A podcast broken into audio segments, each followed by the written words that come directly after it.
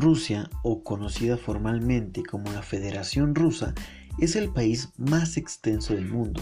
La Federación Rusa cuenta con una superficie de 17.098.242 kilómetros cuadrados, equivalente a la novena parte de la tierra firme del planeta, y con una gran variedad de relieves y de ecosistemas. Actualmente Rusia es uno de los países más avanzados y es considerado una de las grandes potencias, pero no siempre fue así.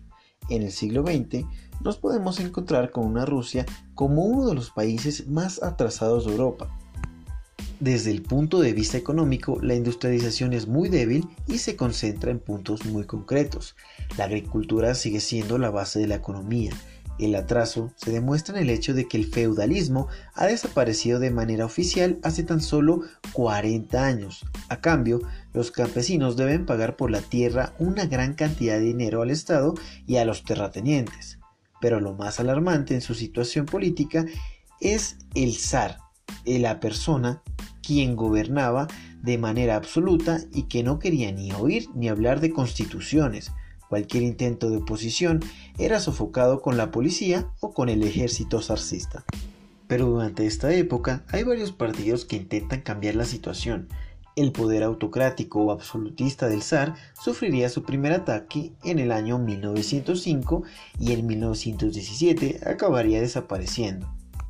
En 1917 estalla lo que se conoció como la Revolución Rusa, que tendría una gran trascendencia en la historia de la humanidad. Algunos, en cuanto a su importancia, la comparan con la Revolución Francesa. La revolución tiene dos fases claramente separadas. La primera en febrero del mismo año y consigue, tras la caída del zar, la proclamación de un régimen liberal burgués y constitucional, que no le dará tiempo a solucionar los problemas del país. La segunda fase se da en octubre y en ella un partido marxista, el bolchevique, conquista el poder político. Es la primera vez que triunfa una revolución en todo un país siguiendo los postulados de Marx. Un personaje conocido como Lenin será la figura clave tanto en planificación de la Revolución de Octubre como en la configuración de la nueva Unión de Repúblicas Socialistas Soviéticas, mejor conocida por sus siglas como URSS.